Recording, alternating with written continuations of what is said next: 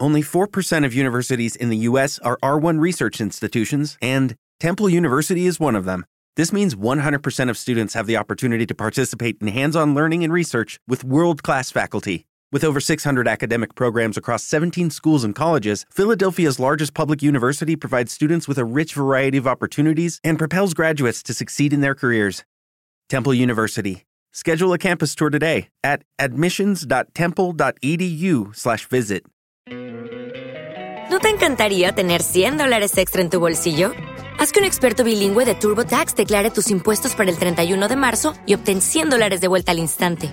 Porque no importa cuáles hayan sido tus logros del año pasado, TurboTax hace que cuenten. Obtén 100 dólares de vuelta y tus impuestos con 100% de precisión, solo con Intuit TurboTax.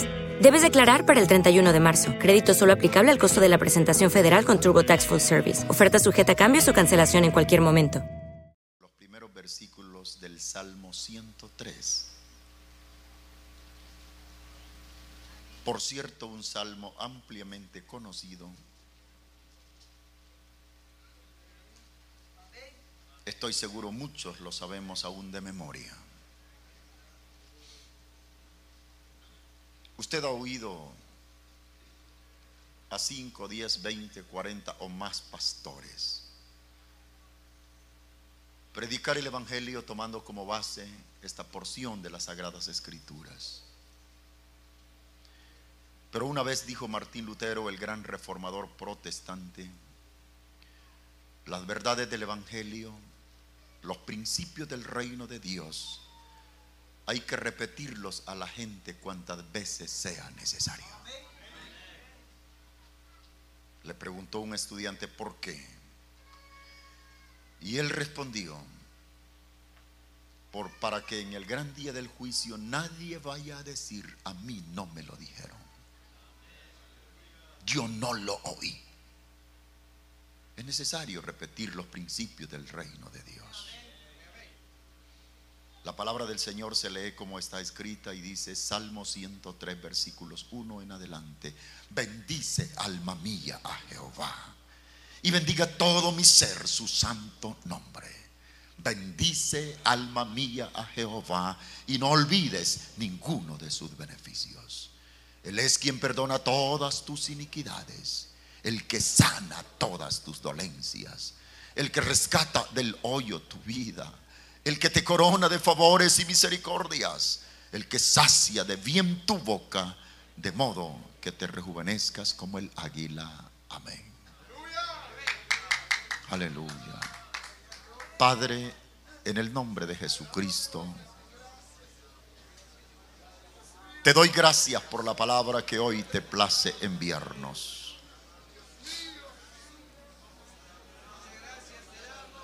Aleluya, Señor. Oh, aleluya. Quita toda idea de mi mente y de mi corazón. Espíritu Santo, asísteme. Espíritu Santo, ministranos. Espíritu Santo, repártanos con liberalidad el consejo inmortal de la palabra viva. Por Jesucristo lo pedimos en hacimiento de gracias. Amén. Amén. Tenga la bondad de tomar su lugar.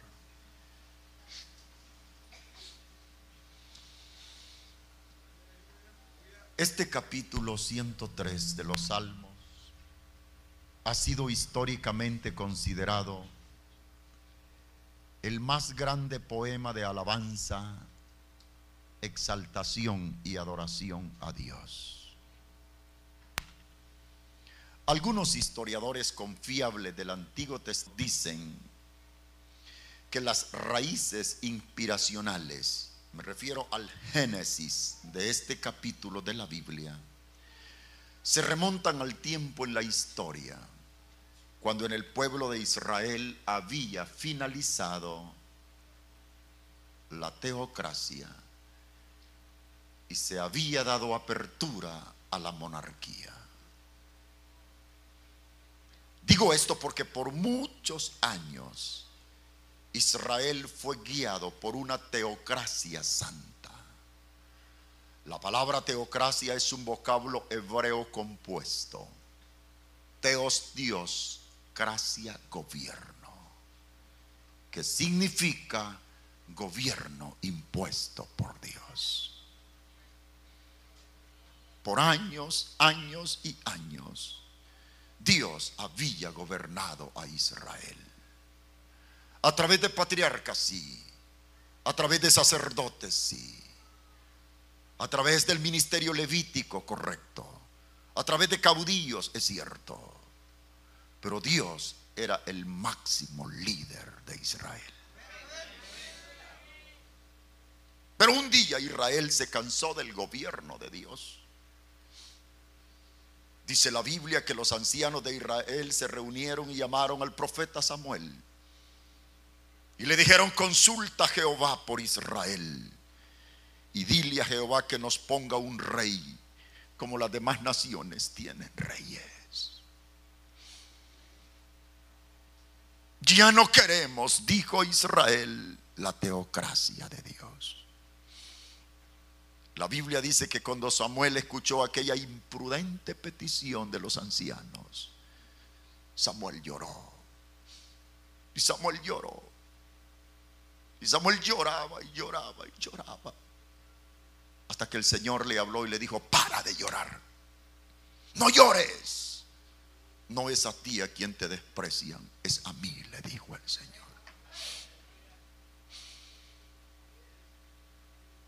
Pero si rey quieren, dijo Dios, démosle rey. Uno de los principios que yo admiro en la Biblia es la caballerosidad de Dios. Dios es caballeroso. Dios es gentil. Gracias Señor por tu gentileza. Denle ese aplauso a la gentileza de Dios a la caballerosidad de Dios. Dios no te obliga. Dios no te impone, Dios no te coarta. Él toca a la puerta. Y dice, he aquí, si abres la puerta de tu corazón, entraré Cenaré contigo, cenarás conmigo, serás mi hijo, seré tu Dios. Qué linda gentileza. En cambio el diablo no conoce la gentileza. El diablo no conoce la caballerosidad. Si un poquitito te descuidas, con tu permiso y sin tu permiso, el diablo destruye tu matrimonio. Descuídate un poquito y el diablo desbarata tu familia. Descuídate un poquito y el diablo destruye a tus hijos. Porque a eso vino a hurtar, matar, robar y destruir. Pero yo, dijo Jesús, he venido para deshacer las obras del diablo, para darles vida y vida en abundancia.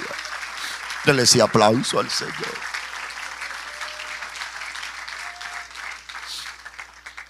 Volviendo a la caballerosidad de Dios, Dios respetó la, imprudente petición de Israel. Y le dijo Dios a Samuel, si rey quieren, démosle rey.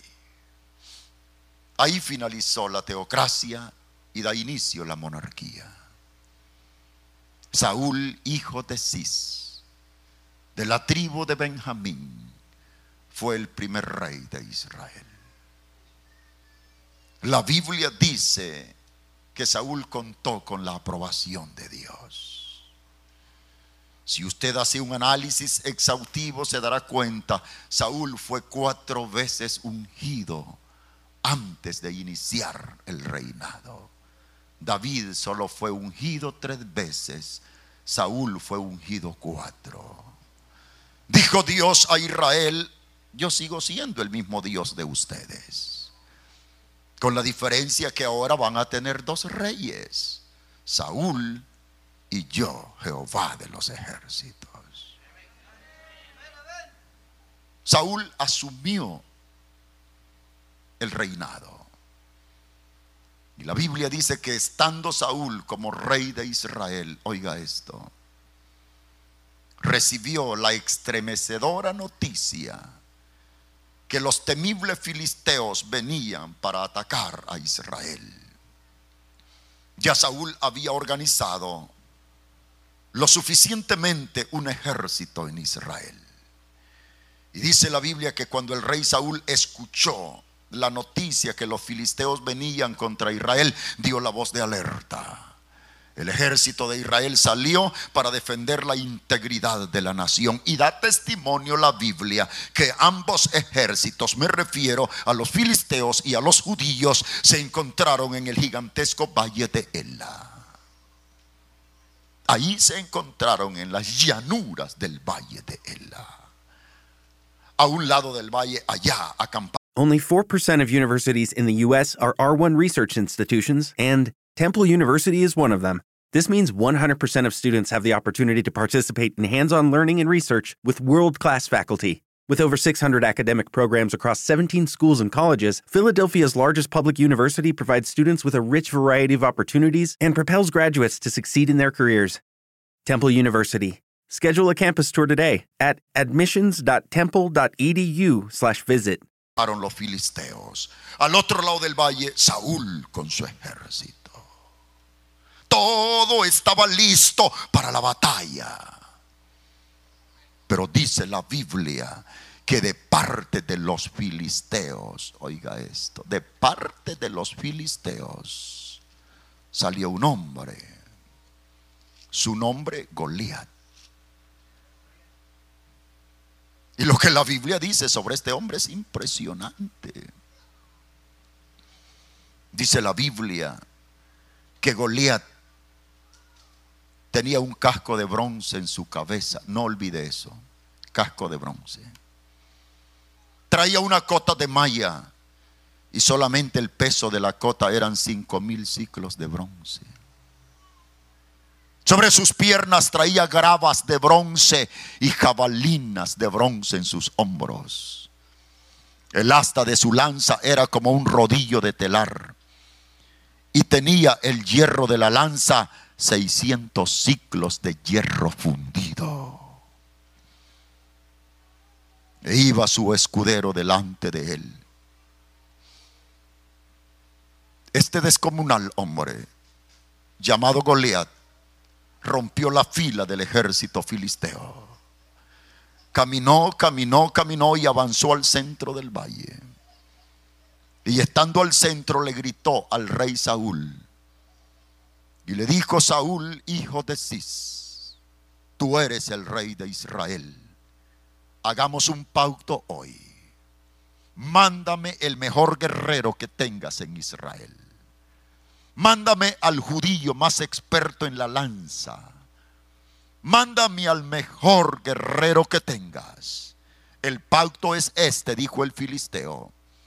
Si ese judío me vence, todos nosotros nos rendiremos voluntariamente como esclavos a ustedes.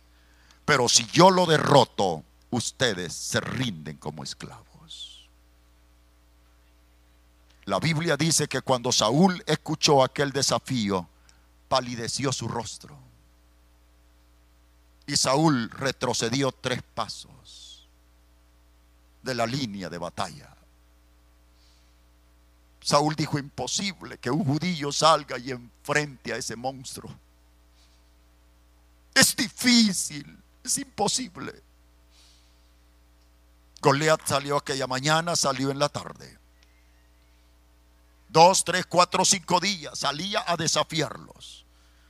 Cuatro, cinco, quince, veinte días. Ningún judío se atrevía. Y me impresiona esto que dice la historia. Después de los 20 días, Goliat comenzó a blasfemar contra el nombre de Jehová. Porque no había un hombre pues que peleara con él en Israel. Y oiga cómo cambió el desafío Goliat, lo dice la historia. Después de 20 días de estar Goliat desafiando a Israel, Al 21 día salió al, al centro del campamento y le gritó a Saúl y le dijo, Saúl, si no hay un hombre en Israel que quiera pelear conmigo, mándame a tu Dios. Mándame al Dios de Israel. Si es que tienen Dios, envíamelo. Quiero pelear con él. No sabía Goliat lo que estaba pidiendo. Paréntesis, nunca desafíes a Dios. Nunca provoques la ira de Dios. Porque Dios es por los siglos todopoderoso. Dele ese aplauso al Señor. Aleluya. No sé si puede controlar los monitores porque me quedé sin sonido aquí. Gloria a Dios. 25 días. Goliat sigue desafiando. 28 días. No hay un judío que se atreva a salir. 30 días. Dice la historia, a los 30 y dos días de estar Goliat desafiando a Israel, en un pequeñito pueblo de Israel vivía un anciano llamado Isaí. Isaí era papá de ocho hijos varones.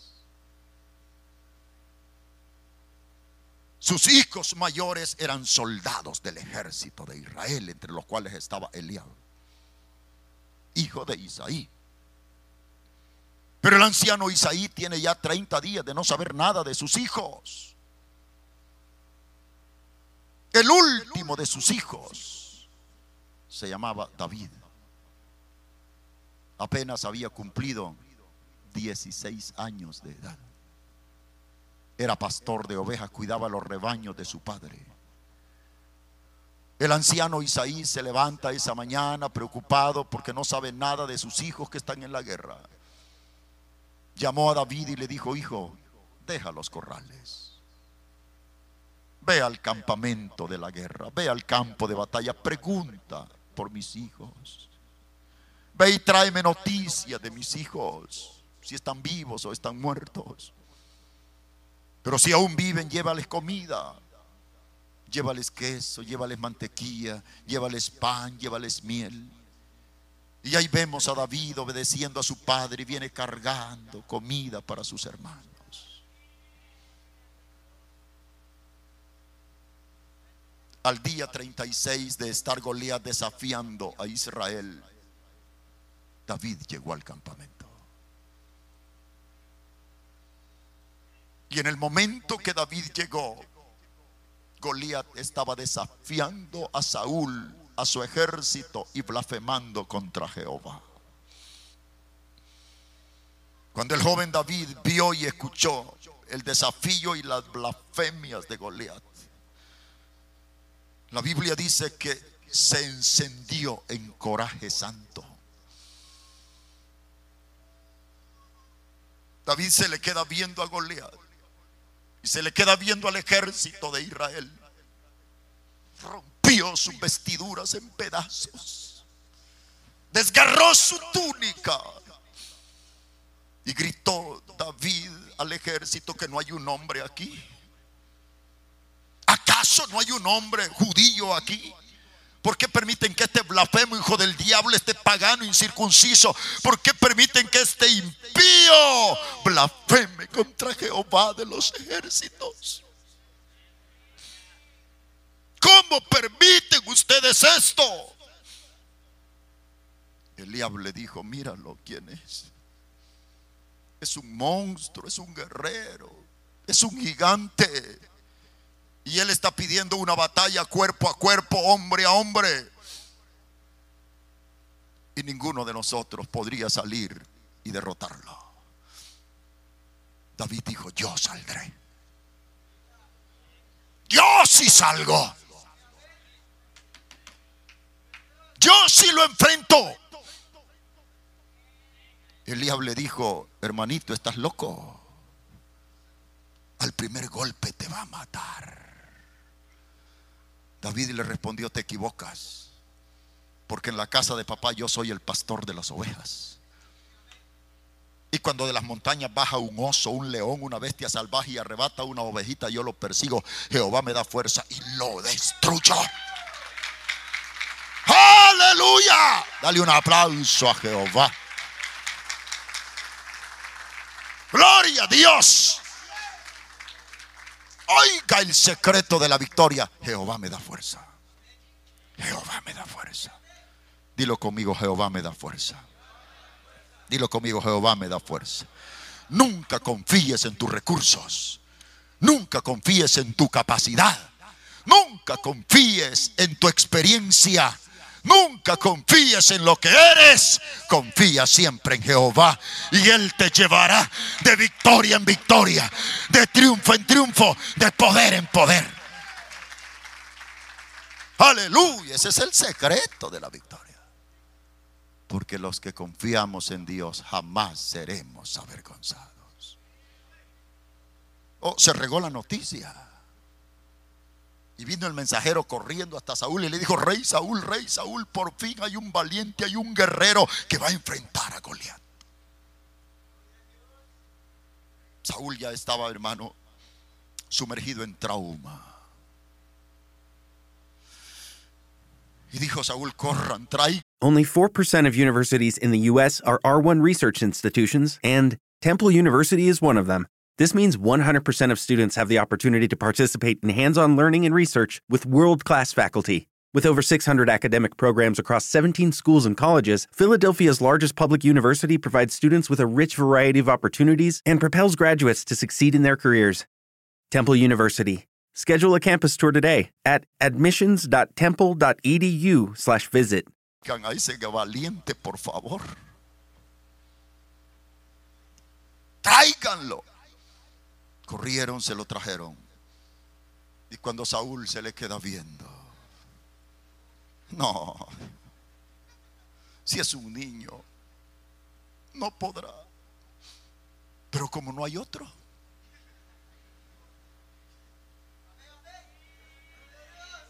estaba recordando esto, lo que dice el pastor cuando le asignaron la iglesia, como no hay otro. Aleluya. Le dijo el rey Saúl a Abner. Abner era el general del ejército de Israel. Tráeme el uniforme de un soldado judío. Yo con mis manos como rey lo voy a vestir al muchacho. ¿Alguien aquí ha sido militar? No tenga miedo, aquí no hay guerrilla. ¿Alguien ha sido militar? Levante la mano. ¿O ninguno?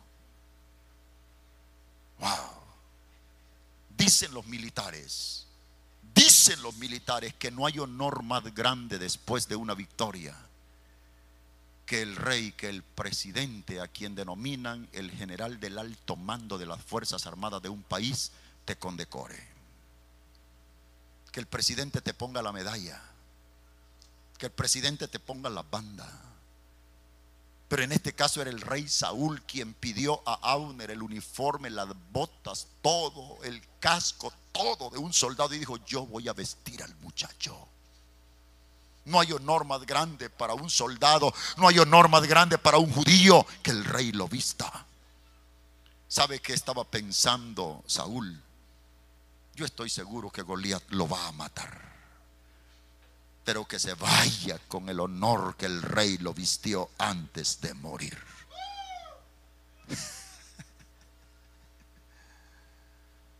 Y Abner le trajo el uniforme militar al rey. Y el rey vistió al joven. Le puso lanza, casco, escudo, yelmo, calzado. Y le dijo, sal al campo de batalla. Y la Biblia dice que David no podía ni caminar, Pesaba mucho el uniforme. No avanzaba, no, no.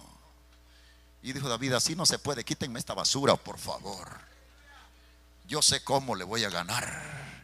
Yo no le voy a ganar a Goliat con casco, con espada, con escudo. Yo le voy a ganar en el nombre de Jehová, el Dios de los escuadrones de Israel. Mi fuerza es Dios. Mi poder es Dios.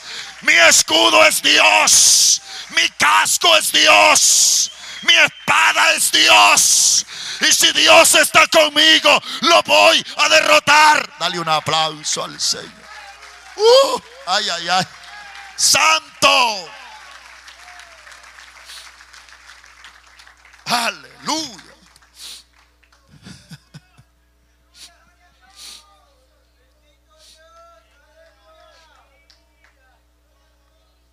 Perdona si me ves llorando.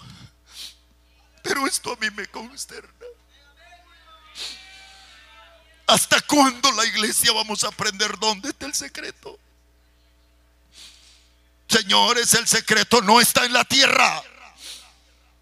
El secreto de la victoria no está en los dólares. El secreto de la victoria ha estado, está y continuará estando en el Dios Todopoderoso que hizo los cielos y la tierra. De allá viene la victoria, de allá viene el éxito, de arriba viene el triunfo.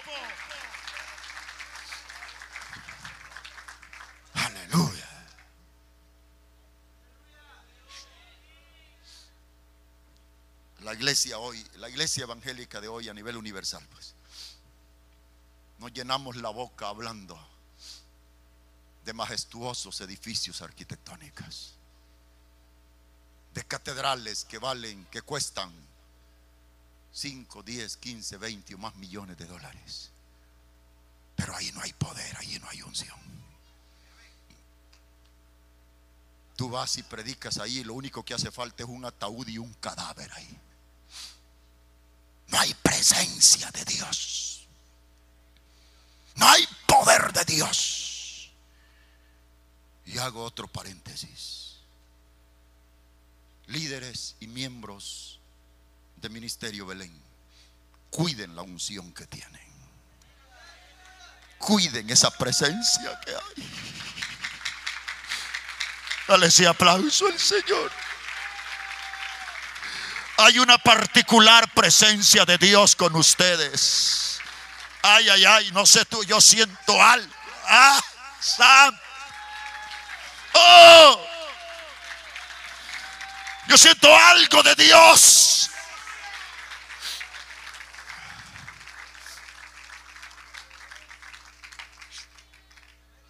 Gloria a Dios.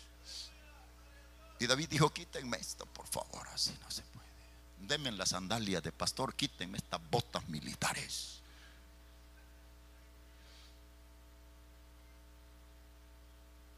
Y se fue. Y sabe que cuando le quitaron el uniforme, ¿sabe para dónde se fue? Al arroyo de agua, al río. A saciarse de agua antes de salir a la batalla. La Biblia está llena de tipos, de sombras, de figuras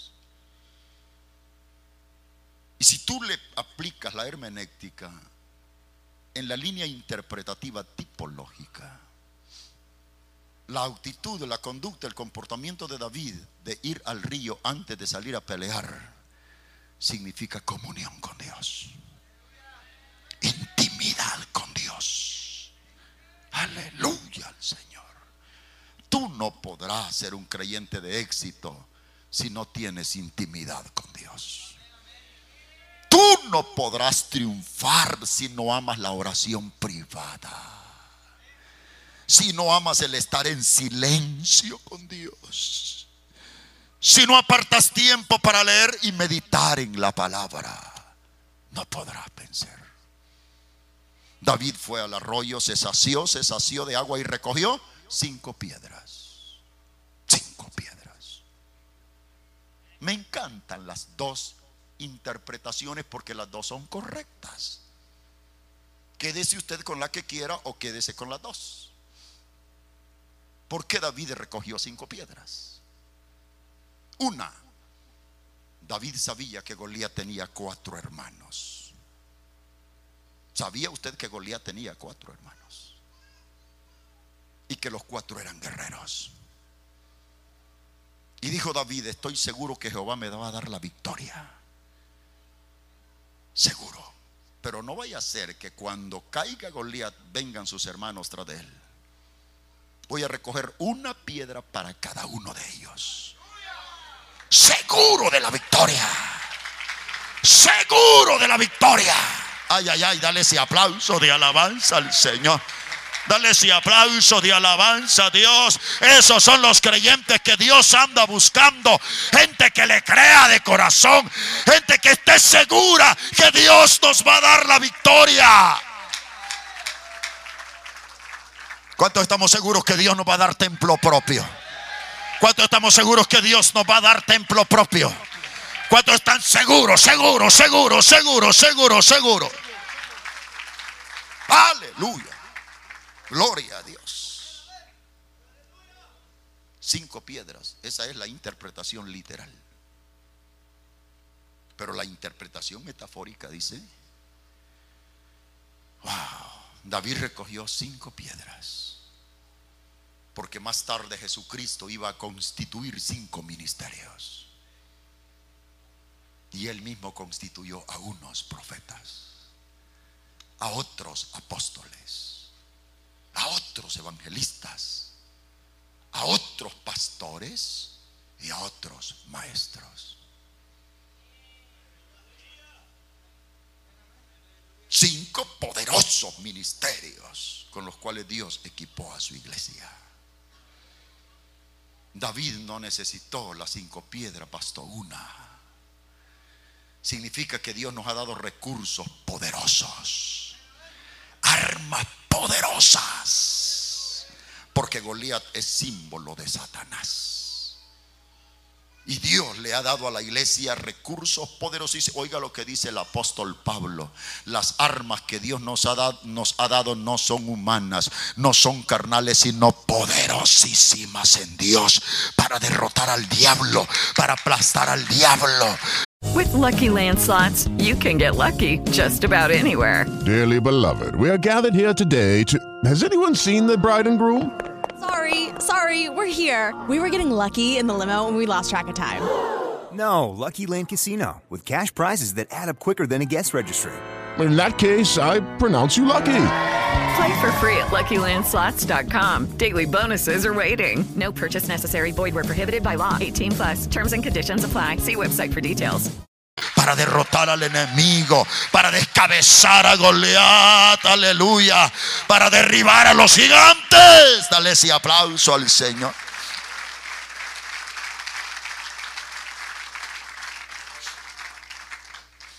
Gloria a Dios. Ahora David está saciado de agua y con cinco piedras. Y salió al valle. Yo ya me imagino lo expectante que fue ese momento, hermano. Te imaginas todos los filisteos allá viendo. Y todo Israel, los judíos, el ejército de Israel. Goliat lo esperaba ahí. Y salió el muchacho. Y oiga lo que Goliat le dijo. Muchacho, ¿acaso piensas que soy un perro para que vengas a mí con palos y ondas? Porque no olvides que David era pastor. No era un palo común y cualquiera el que llevaba, era un callado. ¿Acaso piensas que soy un perro para que vengas a mí con palos y ondas? Le gritó y le dijo, te mataré. Te mataré, le dijo Goliat. Y esta noche las bestias del campo se comerán tu carne y si sobra algo se lo comerán los buitres mañana. ¿Sabía usted que el diablo es un perfecto chantajista? Este fue chantaje de Goliat, hermano, para amedrentar. Muchas veces el diablo nos chantajea y te dice, no lo vas a lograr. No lo vas a lograr. Te vas a quedar burlado en el camino. No pienses que lo lograrás. Oh, pero David no le dio crédito al chantaje de Goliat. David le respondió, es cierto, Goliat, que tú vienes a mí con lanza, con espada, con escudo, con jabalina, con casco de bronce, pero yo vengo a ti en el nombre de Jehová el Dios de los escuadrones de Israel, ese Dios que nunca ha perdido una batalla, ese Dios que jamás perderá una batalla, y en ese nombre yo vengo y te derrotaré. Dale un aplauso de poder al Señor, por favor.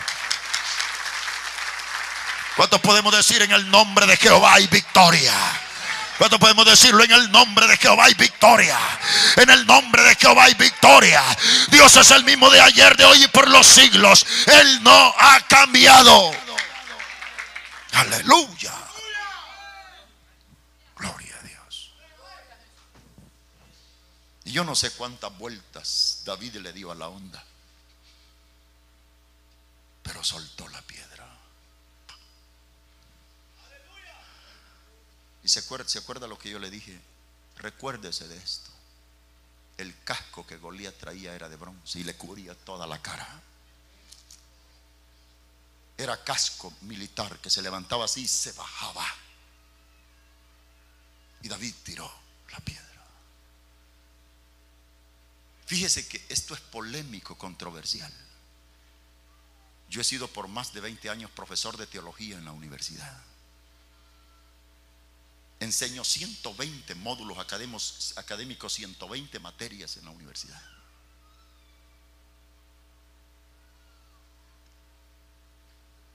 Y los estudiantes muchas veces cuestionan esto en base a otras leyes. Hay una ley que se llama la ley de la lógica. Hay otra ley que se llama la ley de la obviedad. Y visto este relato bíblico ante la lógica y ante la obviedad no es posible.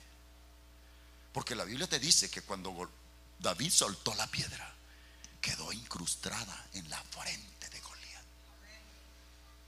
Eso significa que antes de romper el cráneo, rompió el bronce.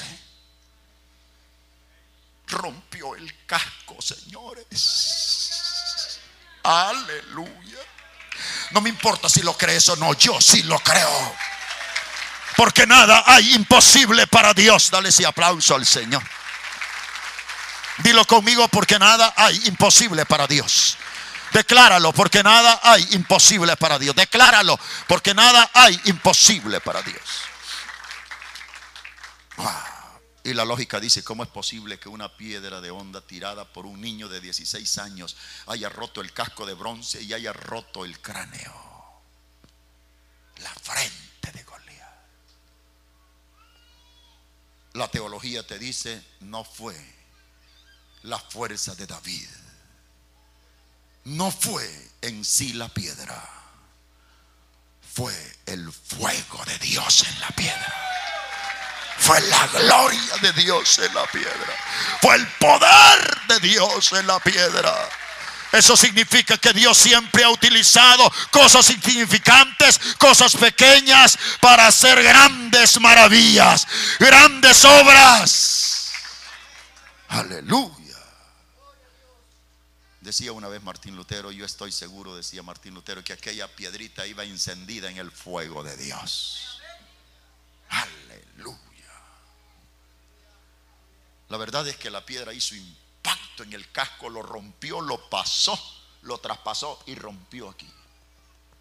Y Goliat cayó. Y cuando Goliat cayó, dice la Biblia que David le fue encima, le sacó la espada y le cortó la cabeza. Y levantó la cabeza por el pelo chorreando sangre. Esto no te lo puedo explicar, no tengo palabras. No sé cómo se explica eso. Dice la Biblia, cuando David le cortó la cabeza a Goliat, el terror de Jehová cayó en el valle. El terror de Jehová cayó en el valle. No te está diciendo la unción de Jehová. No te está diciendo la gloria de Dios. Te dice el terror de Jehová. Aleluya, Oh, gloria a Dios. El Antiguo Testamento hebreo dice que cayó el pánico del poder de Dios, tanto que los filisteos le daban una rodilla con la otra así. Miedo, pánico, terror. Dios estaba diciéndole a judíos y a filisteos, el muchacho no está solo, yo estoy con él. Yo estoy con David. Yo estoy con David. Aleluya, dale ese aplauso al Señor. Gloria a Dios. Entonces el ejército de Israel tomó fuerza. Ya cuando vieron a Goliat descabezado, ahí sí. Tomaron ánimo y persiguieron a los filisteos, mataron a muchos, capturaron a tantos. Yo me he dado cuenta que la iglesia evangélica se parece al ejército de Saúl. Miedosos, cobardes. Muchos haciendo nada.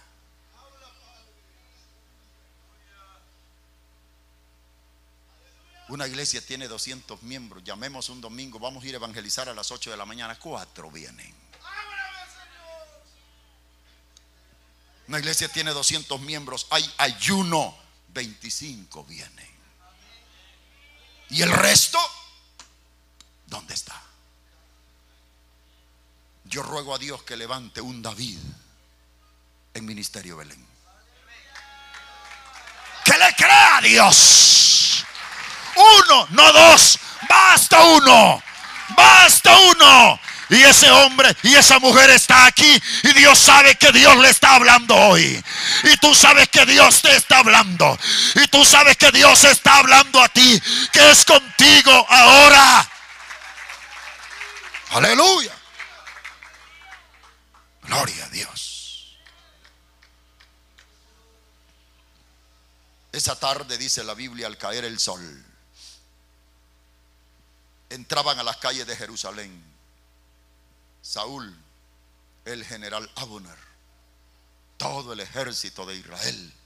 Y adelante de Saúl y Abner venía David con la cabeza de Goliat colgando del pelo y con la espada de Goliat en la otra mano. Aleluya. Y dice la Biblia, hermano, oiga esto, que de todas las ciudades de Israel salieron mujeres para recibir al rey y a su ejército. Salieron mujeres de todas sus edades. ¿Sabía usted que cuando una guerra termina, las primeras que se alegran son las mujeres? Sí. Hey guys, it is Ryan. I'm not sure if you know this about me, but I'm a bit of a fun fanatic when I can. I like to work, but I like fun too. It's a thing. And now the truth is out there. I can tell you about my favorite place to have fun Chumba Casino. They have hundreds of social casino style games to choose from, with new games released each week. You can play for free anytime, anywhere and each day brings a new chance to collect daily bonuses. So join me in the fun. Sign up now at ChumbaCasino.com. No purchase necessary. BGW. Void were prohibited by law. See terms and conditions. 18 plus. Se alegran cuando un país está en guerra con otro y termina la guerra. Uf, hay dos razones por qué las mujeres se alegran. Número uno, muchas de esas mujeres que se regocijan son mamás de soldados. Y al terminar la guerra, esa madre descansa y dice, ya mi hijo no corre riesgo de morir. Número dos, muchas de esas mujeres son esposas de soldados. Y al terminar la guerra dicen, gracias Señor, ya no corro peligro de quedar viuda. Aunque ahí tal vez no todas. Algunas esposas van a decir, ¿para qué termina la guerra que siga?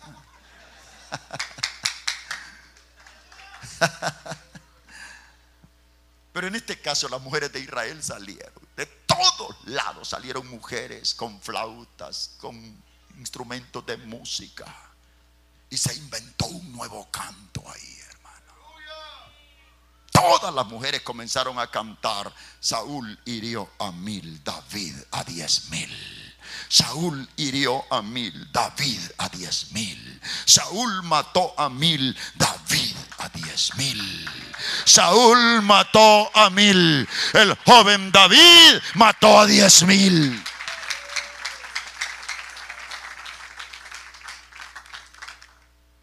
Me encanta la palabra, la paráfrasis canónica. Me encanta aplicar la paráfrasis a la Biblia. Y si yo le aplico paráfrasis aquí, ¿sabe qué, qué quiso decir aquel coro de miles y miles de mujeres? Démosle mil aplausos al rey Saúl, pero démosle diez mil al muchacho. Démosle mil aplausos al rey, pero démosle diez mil al muchacho. Eso es paráfrasis. Le diré otra paráfrasis del Nuevo Testamento. Dijo Jesús, ¿de qué le sirve al hombre granjear todo el mundo si a la hora de la muerte pierde su alma? Paráfrasis. ¿De qué te sirve ganar mil personas para Cristo si tu mujer y tus hijos se van al infierno? ¿De qué te sirve ganar diez mil pecadores para Cristo si no lograste ganar a tu familia?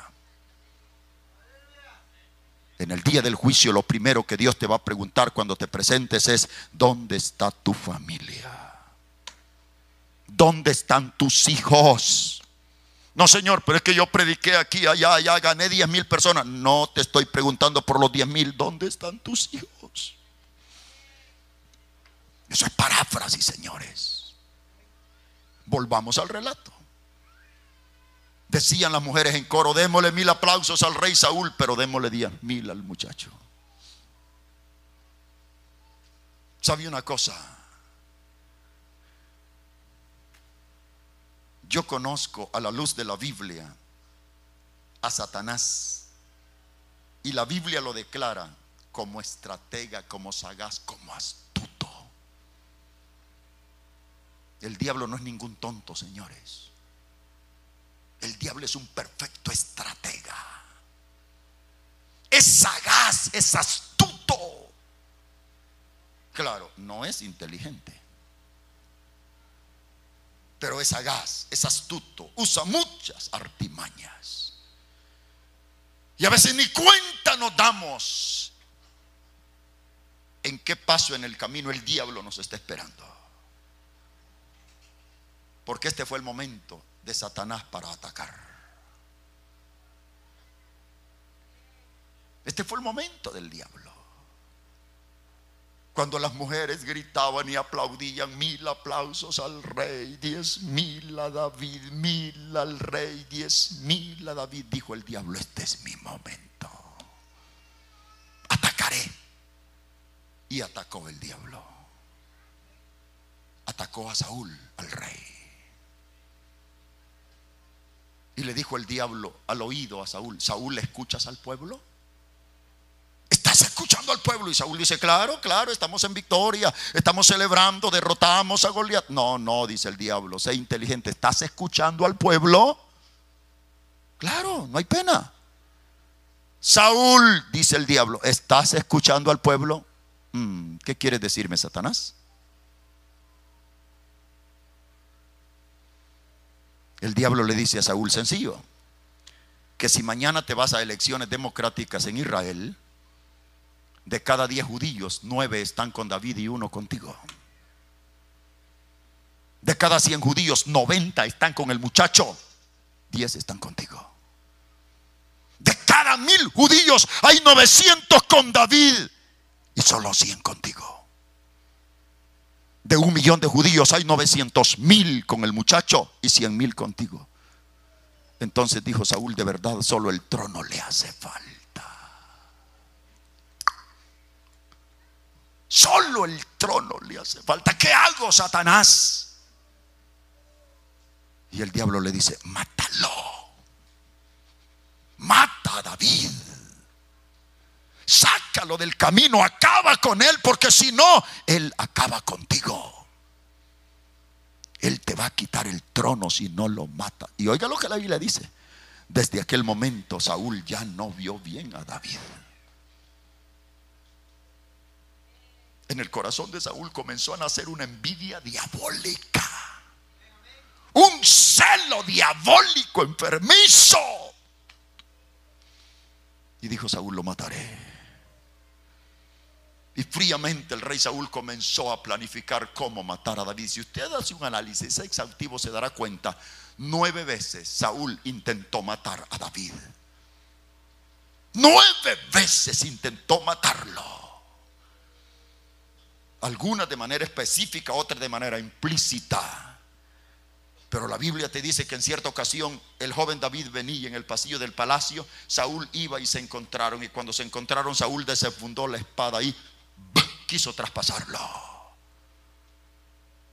Y también dice la Biblia, más Jehová estaba con David. Más Jehová estaba con David. Mas Jehová estaba con David. Mas Jehová estaba con David. Dale ese aplauso al Señor.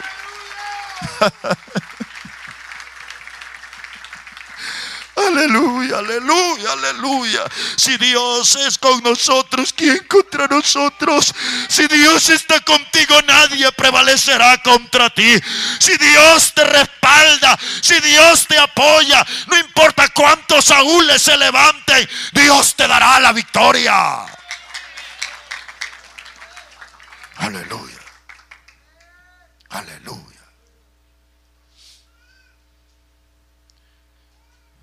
Brevemente, líderes, cuídense de celos en la iglesia.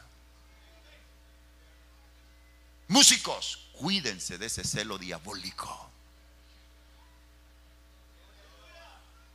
Cantores, cuídense de ese celo del diablo. Nunca sienta celos ni envidia de otro. Si aquel canta mejor, si aquel toca mejor, gloria a Dios. Gloria a Dios. Gloria a Dios.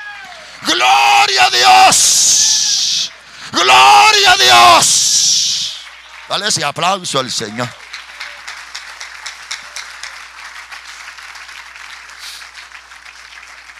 Porque esa estrategia siempre le ha funcionado al diablo para destruir ministerios. Celos, envidias unos con otros. Cuídense, hermanos que cantan en los altares.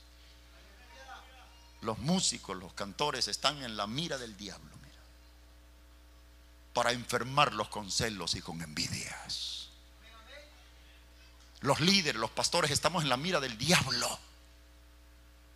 Y el diablo quiere enfermarnos con celo y envidia.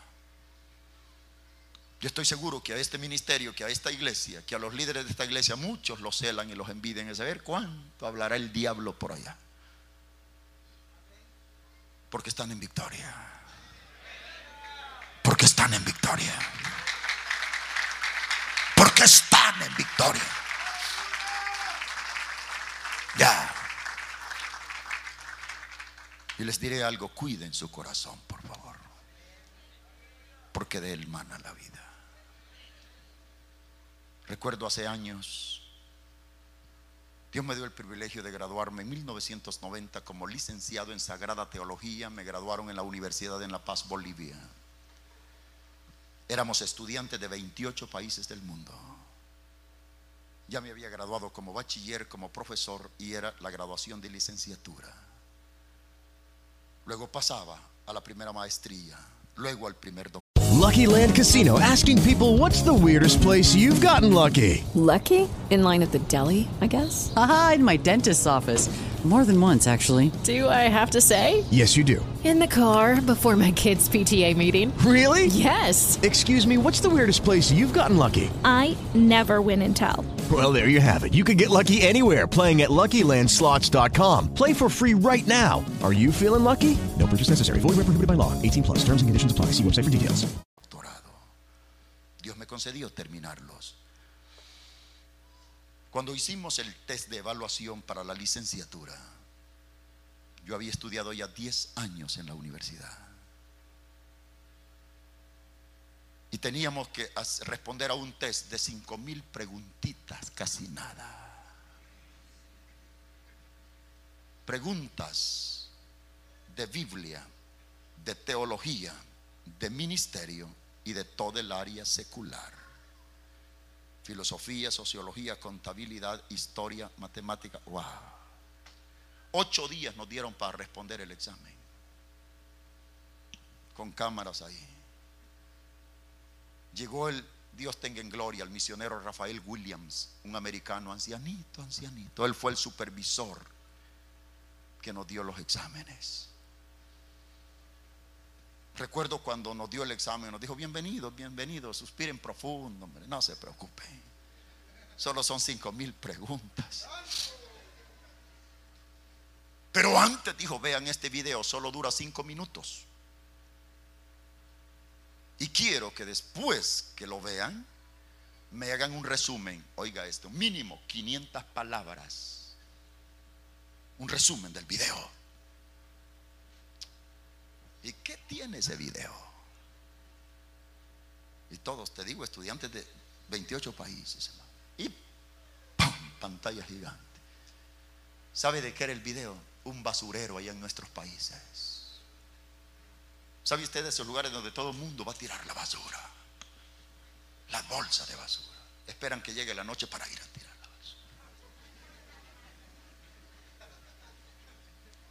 Y se veía el promontorio de basura así, hermano. Y en aquel basurero habían aproximadamente, en el video se veía como 10 perros de esos pulgosos, secos, callejeros, muertos de hambre.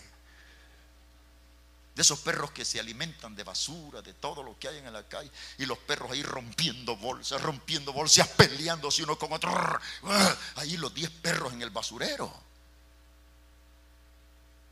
Y yo decía, ¿qué quiere enseñarnos el misionero con esto? De repente se vio en el video que venía un hombre elegantemente vestido. Una cadena acá. Y atrás de la cadena traía un perro tan hermoso, hermano. De esos que le llaman labrador. Un perro blanco, hermoso, hermano. Y aquel hombre va caminando. Y el perro, cuando los diez perros callejeros secos, muertos de hambre, ven al perro hermoso, ahí dejan de pelear y se unen. Dejan de pelear los diez perros y todos se unen. Todos se unen contra el perro hermoso y tratan de atacarlo. Los diez. Terminó el video. Ahora a presentar un resumen de 500 palabras. Algunos le atinaron, otros no le atinamos. Pero el misionero dijo, señores, cuando ustedes vayan a las ciudades, a los pueblos, y Dios los bendiga, y levanten iglesias y levanten ministerios prósperos, habrán perros pulgosos alrededor de ustedes. Habrán perros hambrientos alrededor de ustedes. Porque en este video el hombre elegante es Jesús. Y aunque no me gustó la comparación, pero el perro hermoso eres tú.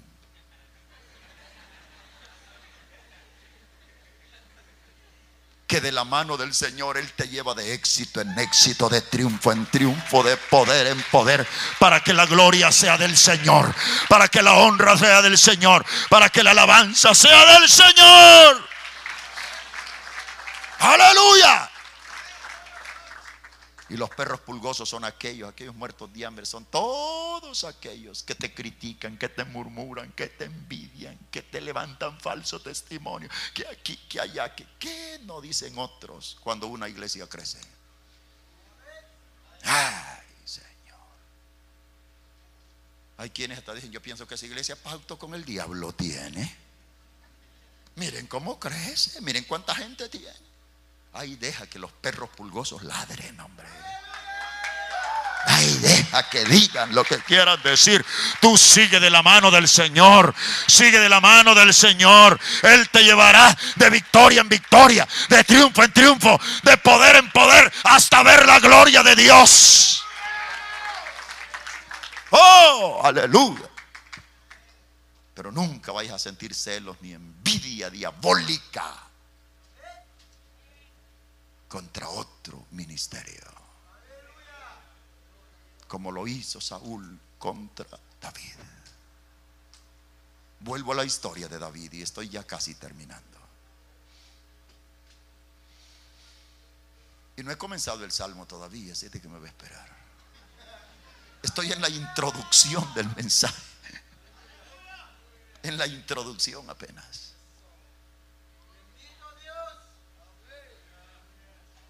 Intentó Saúl por celos y por envidia matar a David. Óigame esto, qué triste, qué triste, qué triste. Cuando en la vida del cristiano, porque ahora para, para, para David las cosas se complican. Porque el peor enemigo de David no es un filisteo, no es un gentil, no es un pagano, no es un hijo del diablo, es un hermano. Es un judío. Ahora el enemigo de David no está allá afuera, está aquí adentro.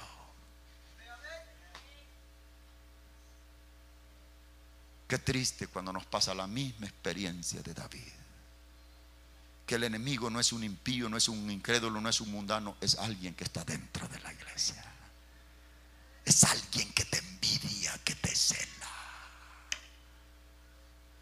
Es alguien que te hace la vida imposible. Cuídate, no vaya a ser que el que tengas a tu lado sea un Saúl. O el que tengas a tu espalda vaya a ser un Saúl. Que Dios nos libre. Porque si Dios te levanta y te comienza a usar y te comienza a bendecir, se van a levantar Saúles en la iglesia. Se va a levantar gente envidiosa. Se va a levantar gente con celos. Que el Señor reprenda al diablo.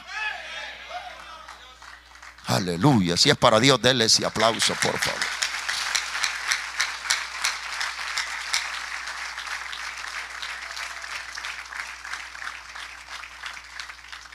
Oh, hermano, yo ya son más de 30 años de ministerio. Yo he tropezado con muchos Saúles. Pero aquí estoy todavía. Porque a mí me enseñaron a cuidar el corazón. Yo recuerdo y le voy a contar esto, hermano. Porque el diablo no respeta, hermano. Yo recuerdo hace años, pastoreábamos con mi esposo una hermosa iglesia en la capital del Salvador. Además, yo estudiaba un profesorado en filosofía en la Universidad Secular del Gobierno. Y además era profesor de teología en la Universidad de Pastores. Y además daba clase en un colegio secular. Dios mío, yo andaba como loco para allá, para acá. A mí ni el tiempo me alcanzaba, hermano.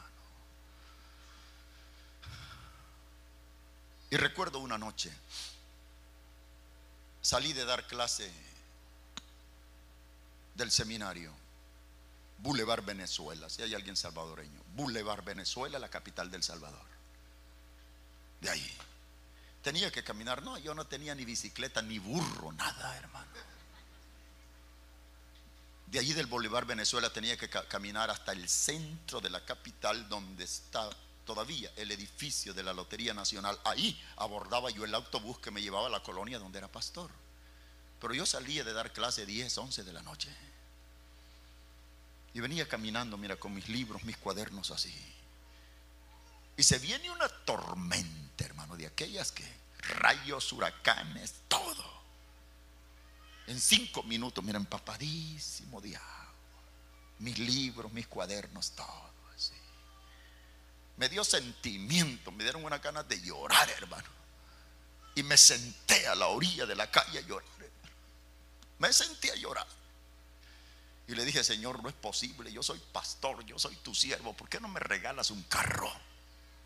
Dame un carrito, Señor. Judy was boring. Hello. Then Judy discovered chumbacasino.com. It's my little escape. Now Judy's the life of the party. Oh, baby, Mama's bringing home the bacon. Whoa. Take it easy, Judy. The Chumba life is for everybody. So go to ChumbaCasino.com and play over 100 casino style games. Join today and play for free for your chance to redeem some serious prizes. ChumbaCasino.com. No purchase necessary. Void where prohibited by law. 18 plus terms and conditions apply. See website for details. Y yo llorando, llorando, llorando allí, hermano. La gente me tocaban, amigo, ¿qué le pasó? Lo asaltaron, necesita ayuda. No, yo estaba llorando ahí de sentimiento. Todo empapadísimo. Me levanté, seguí caminando y me fui. Abordé el autobús, me fui. Se me olvidó la llorada. Ocho días más tarde recibo una carta de la familia Gemot, el ingeniero Gemot con su esposa de la ciudad del Dorado en Panamá. Yo había estado un mes antes en campaña con las asambleas de Dios en el Dorado, Panamá. Y durante la campaña Dios hizo un milagro con la hija, con la niña del matrimonio Gemot. La niña estaba desahuciada de la ciencia médica, tenía cáncer. Y en la campaña Dios sanó a la niña, hermano. Yo no sé si tú crees en los milagros. Ya. Y ellos fueron a chequeos con los médicos y todo, y la niña le venían haciendo una cabellera tan linda, hermano. Dios la sanó. Y recibo la carta del matrimonio Yemo, Pastor Andrade, gloria a Dios. Tenemos cinco chequeos médicos, la niña está sana, no tiene cáncer, está totalmente sana, Dios la sanó en gratitud, en gratitud, en gratitud al Señor. Oiga, le mandamos este giro. Pero que ese dinero que le mandamos en el giro le sirva para que vaya a la aduana del Salvador y pague los impuestos de un carro que ya le mandamos por barco. Ay, ay, ay, papá. ¡Uh! Dale ese aplauso al Señor. Santo Dios. Aleluya. Mira, hermano. A mí se me fue el sueño, se me fue el hambre. ¿Te imaginas en nuestros países? No es fácil para un pastor tener carro. Ahora sí, pero antes. Yo le leía la carta una, dos, cinco veces a la iglesia. Hermano, me mandaron carro. Hermano, me mandaron carro. Yo andaba tan, pero tan feliz. Igual que una abuelita en moto en freeway.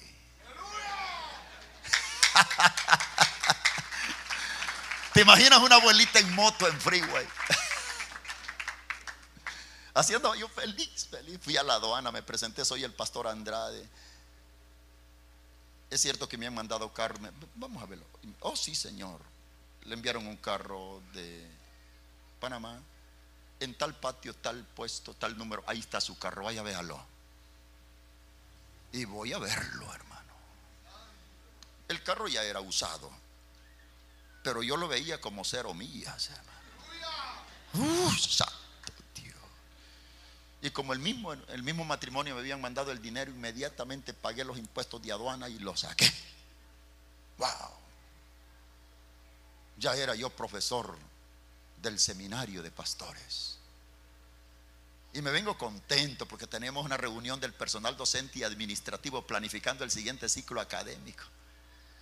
Y parqueo el carrito, hermano, en el estacionamiento del seminario de pastores. Y entro a la reunión. Dos horas más tarde salí. Dios mío, cuando yo salgo, hermano.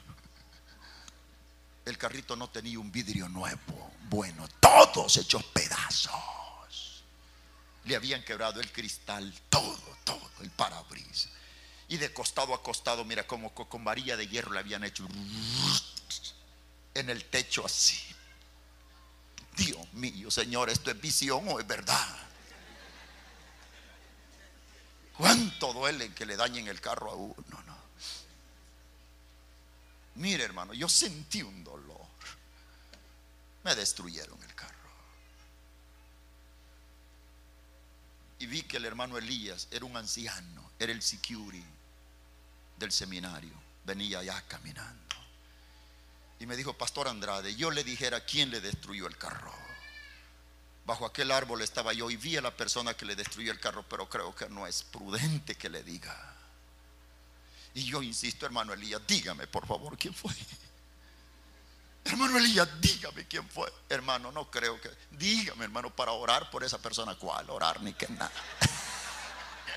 Hay que ser honesto, hermano. En lo menos que yo estaba pensando era en orar por esa persona, hermano.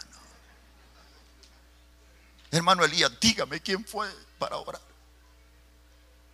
Yo no sé si fue Dios o el diablo el que convenció al hermano.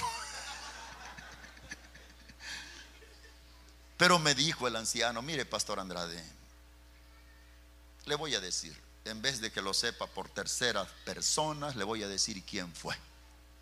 Fulano fue, medio. Otro pastor que decía ser mi amigo cuando se dio cuenta que Dios me había dado carro, sacó lo que traía aquí y destruyó mi carrito. Y era pastor. El diablo no respeta para envenenarte con celos diabólicos, con envidia diabólica. No respetó a Saúl siendo el rey con cuatro unciones. Yo seguí He pasado situaciones difíciles. Aquí estoy todavía. Porque he cuidado mi corazón. Porque he depositado mi corazón en la mano del Señor. Porque le digo, Dios guarda mi corazón, protege mi corazón. Aleluya. Qué triste cuando el peor enemigo no es un impío, no es un mundano, sino otro creyente. Y no lo tienes afuera, sino aquí adentro. Porque esa es la verdad, hermano. Porque yo te voy a decir, si nos dijeran, va a venir el patriarca Abraham a la iglesia, ¿quién no quisiera sentarse cerca de Abraham? O va a venir Noé, yo quisiera sentarme cerca de Noé. Al terminar el culto le digo, Noé, vete conmigo a mi apartamento y hablemos cómo construirte el arca. ¿Qué, qué, tal si le dijeran a usted, hoy va a venir el profeta Elías? ¿No quisiera usted sentarse cerca de Elías? Va a venir Eliseo. Wow, gloria a Dios. Va a venir el profeta Daniel a la iglesia. Dios mío, hermano. Va a venir David a la iglesia. Uy, ¿quién no quisiera sentarse cerca de David? Pero qué tal si te dijeran hoy viene Caín a la iglesia? Hoy viene Judas a la iglesia. A Judas ni loco me lo llevo al apartamento. A Caín peor, porque Caín mata a su hermano. Dale un aplauso al Señor. ¡Uh! ¡Aleluya!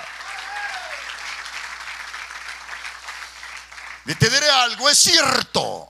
A Caín y a Judas, tal vez no los mande Dios, los manda el diablo a la iglesia.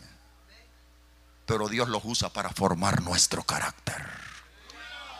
No tengas miedo de sentarte cerca de Caín. Ahí déjalo.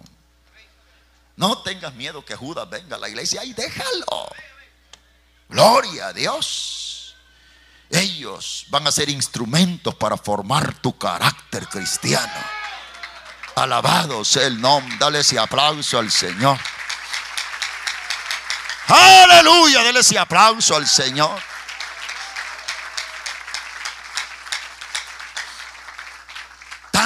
Tanto, tanto fue el odio, la envidia del rey Saúl contra David que David ya no pudo vivir en Jerusalén, hermano. David huyó de Israel, huyó de Jerusalén. ¿Sabe para dónde se fue? Para Efesedín, para las montañas.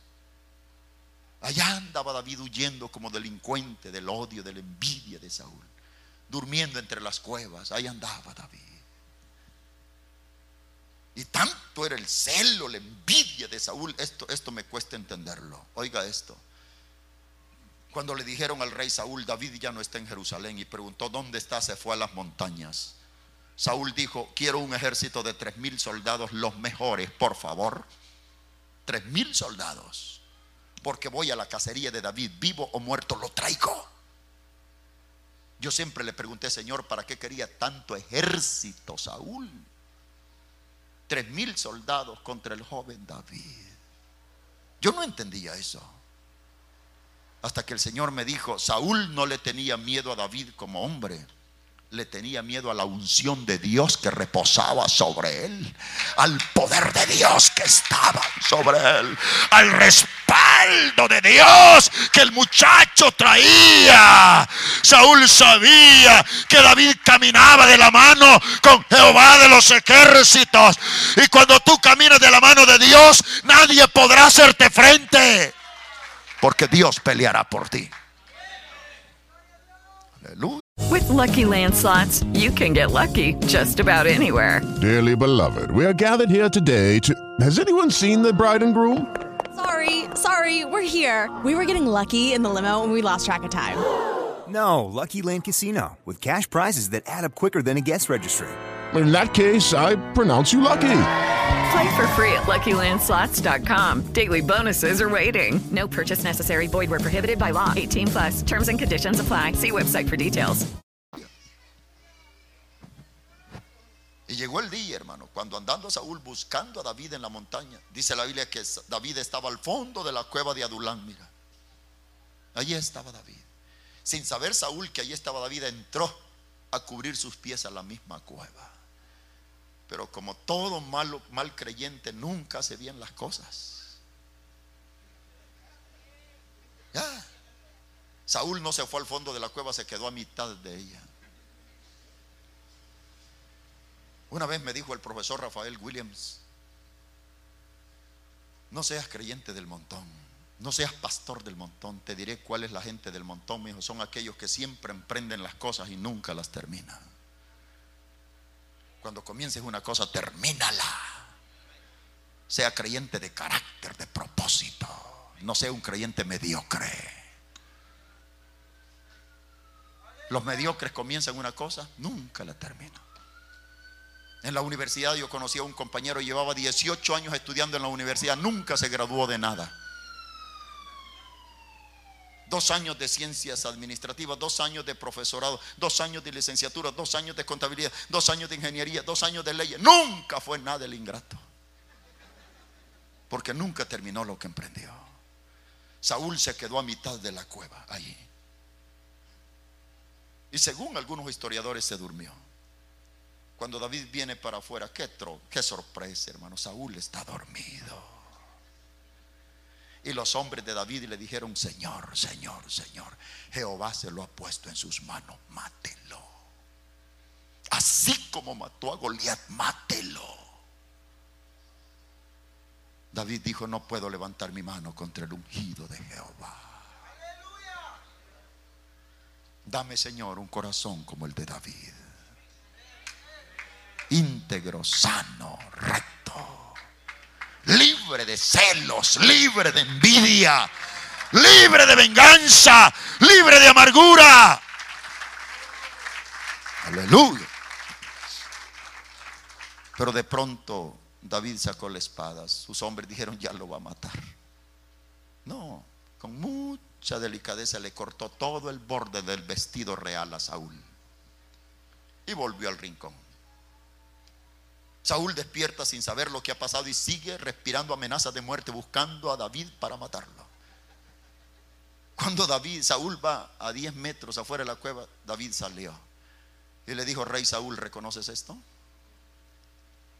Saúl vio su vestido real y dijo, Dios mío, a filo de espada lo cortó y no me mató. David le dijo, ¿por qué escuchas a tus malos consejeros? Ellos te dicen que yo deseo el mal para ti, mas no es verdad. Tenga cuidado quién es su consejero. Saúl tenía malos consejeros. Tenga cuidado quién lo está aconsejando. Peor si es la suegra. Son bromas. ah. Tenga cuidado quién es su consejero. Entonces Saúl lloró, lloró, lloró, lloró, lloró. Pero eran lágrimas falsas. Lágrimas de cocodrilo. ¿Sabía usted que el cocodrilo es el único animal que mientras está devorando la presa se la está comiendo? Está llorando el ingrato. Así hay gente como el cocodrilo, muerden por la espalda, critican, levantan chismes, calumnias y son los primeros en llorar en la iglesia. Perdona, Señor, lo duro de esta palabra, pero es aniversario. Aleluya. Y Saúl está llorando, llorando, falsamente. David, hijo mío, lo que Saúl quería es descuídate a ver si no te Termino con esto. Delante de Dios, Saúl ya no era el rey, ya era David. Ya David había sido ungido por Samuel. Pero Dios no quería un nuevo rey enfermo. Porque Saúl le había hecho mucho daño a David. Los sentimientos, las emociones, el alma, el espíritu de David estaba herido, traicionado. Y oiga esto, si usted le sigue la secuencia de Adulam, David se viene a Ramá. Le habló Dios esa noche al anciano profeta Samuel. Digo anciano porque la Biblia dice ya casi no veía Samuel. Ya casi no veía. Pero Dios le dijo, este día va a venir a visitarte el nuevo rey de Israel. Úngelo. Ora por él. Samuel ya sabía Cuando Samuel vio que algo se acercaba de él, le dijo, David, hijo mío, ¿eres tú? Y David le respondió, yo soy. Pero le dijo llorando, yo soy David. Ora por mí. Saúl me persigue sin causa, Saúl me odia, Saúl me quiere matar, Saúl me envidia, Saúl me cela. Y dice la historia, dice el Misna y dice el Talmud. El joven David se quedó tres semanas, 21 días a los pies de Samuel. Y Samuel oraba por él en la mañana, al mediodía y en la tarde y lo ungía. Aleluya. Hasta que sus heridas almáticas sanaron. Qué bueno es tener un Samuel en la iglesia. Qué lindo es tener un amigo en la iglesia. Porque te diré, hermanos son todos ustedes, amigos no sé quién. Hermanos hay muchos, amigos no. Sí. ¿Tiene amigos usted?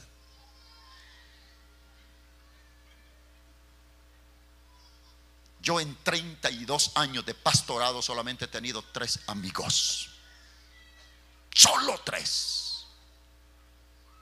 Ya. Y ando buscando uno.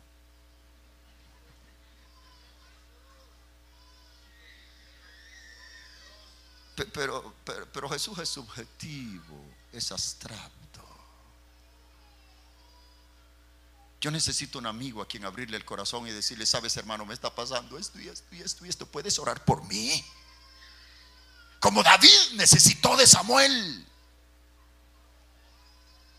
Pero desgraciadamente hasta eso se ha perdido en la iglesia. Nadie confía en nadie. Porque no hay principio de confidencialidad en la iglesia. Hoy le cuento a usted mi problema, mañana lo sabe toda la iglesia. Hermano, te puedo contar. Claro, confía en mí. Yo soy una tumba, sí, pero con tres celulares adentro.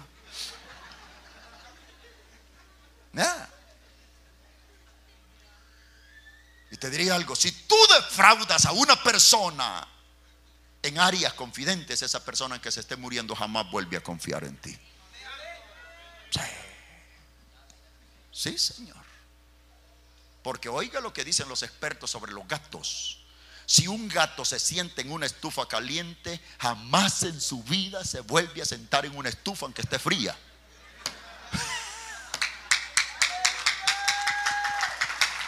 Uh, ya.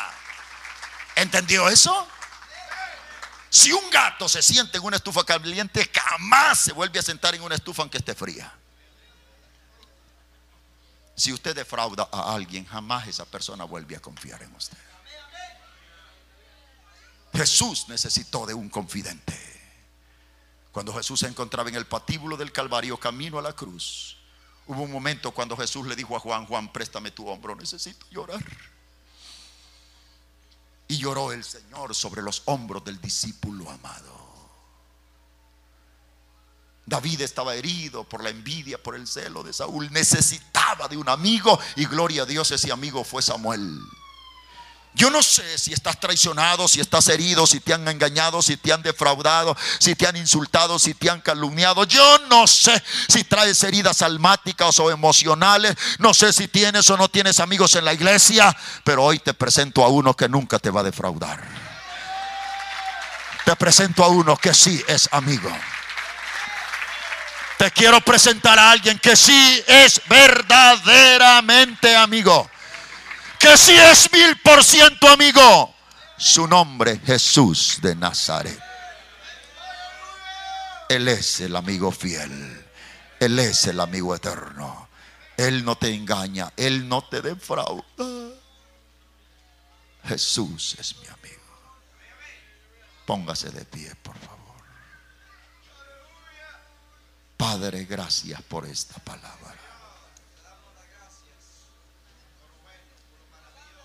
Esta noche aquí hay personas que han sido lastimadas, personas que han sido heridas, quizá esposas lastimadas, esposos lastimados, hijos lastimados. Aquí hay gente, Señor, que sangra por dentro. Su corazón está herido. Hijos heridos por sus padres, padres heridos por sus hijos, esposas heridos, heridas por sus maridos, maridos heridos por sus mujeres. Pedro dijo, ¿a quién iremos? No tengo a quién ir, solo tú tienes palabras de vida eterna. Jesús, tú eres el médico, tú eres el médico, tú eres el médico. Yo pido que traiga sanidad esta noche a esta iglesia. Trae sanidad. Step into the world of power, loyalty, and luck. I'm gonna make him an offer he can't refuse. With family, cannolis, and spins mean everything. Now, you wanna get mixed up in the family business. Introducing The Godfather at ChumbaCasino.com. Test your luck in the shadowy world of The Godfather slot. Someday, I will call upon you to do a service for me. Play The Godfather now at ChumbaCasino.com. Welcome to the family. VGW Group. No purchase necessary. Void where prohibited by law. See terms and conditions. 18 plus. Hey guys, it is Ryan. I'm not sure if you know this about me, but I'm a bit of a fun fanatic when I can. I like to work, but I like fun too. It's a thing. And now the truth is out there. I can tell you about my favorite place to have fun. Chumba Casino. They have hundreds of social casino style games to choose from with new games released each week. You can play for free anytime, anywhere and each day brings a new chance to collect daily bonuses. So join me in the fun. Sign up now at ChumbaCasino.com. No purchase necessary. Group. Void were prohibited by law. See terms and conditions. 18 plus.